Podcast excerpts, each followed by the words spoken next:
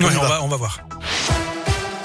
Et à la une, un père de famille poursuivi pour des faits de violence sur sa fille collégienne. Ce sont des camarades de la victime inquiets de son absence en classe qui l'ont contacté mercredi sur les réseaux sociaux. Et c'est son père qui leur a répondu avec un message menaçant. Le lendemain, la jeune fille est revenue au collège avec des traces de coups au visage en dénonçant les agissements de son père et de sa compagne. À trois jours de la fin du masque à l'école, l'Académie de Lyon fait le point sur la situation du Covid dans les établissements scolaires. Neuf classes sont fermées cette semaine dans le Rhône. Aucune classe fermée dans la Loire et dans l'Ain. Ce bon bilan pour les 175 stations de sport d'hiver en Auvergne-Rhône-Alpes. Début mars, elles affichaient une fréquentation en hausse de plus de 6% par rapport à 2020 avant le confinement. C'est ce que dit Auvergne-Rhône-Alpes Tourisme. Les vacances d'hiver se terminent avec un taux d'occupation moyen de 90% en hausse de 5 points par rapport à 2020. Une autre bonne nouvelle, les prix du carburant vont arrêter de grimper, ils vont même baisser d'après le patron des magasins Leclerc, Michel-Édouard Leclerc qui affirme que le groupe de le litre de gazole coûtera 35 centimes de moins à partir de lundi dans les stations service de son groupe.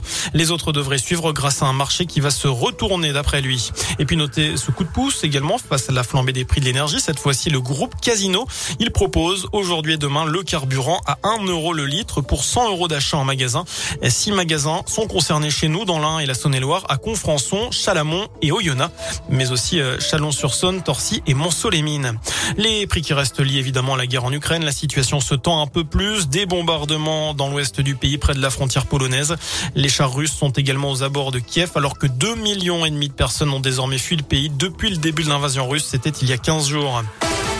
On passe au sport du basket et la marge de manœuvre se rétrécit pour la JL en vue des playoffs. Deux défaites de suite contre l'Asvel et Monaco et les Indinois n'ont plus le choix. Il faut absolument terminer fort le championnat pour espérer accrocher le top 8. Demain soir sur le parquet du Paris Basket, le défi semble sur le papier convenir à la mais attention car les Parisiens promus dans l'élite et actuels avant-dernier n'ont pas le choix non plus s'ils veulent éviter la relégation.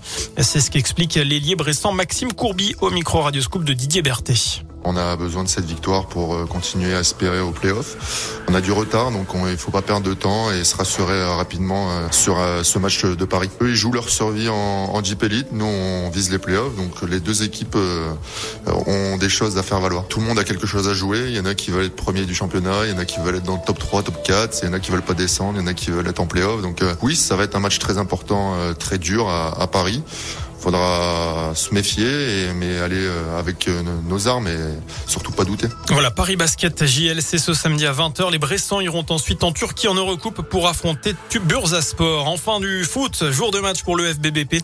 Les Indinois, troisième de national, jouent sur la pelouse du stade Briochin. C'est à 19h. Et puis en Ligue 1, la SS 17e se déplace à Lille, se déplace à Lille ce soir en ouverture de la 28e journée de Ligue 1. 21h le match. Merci.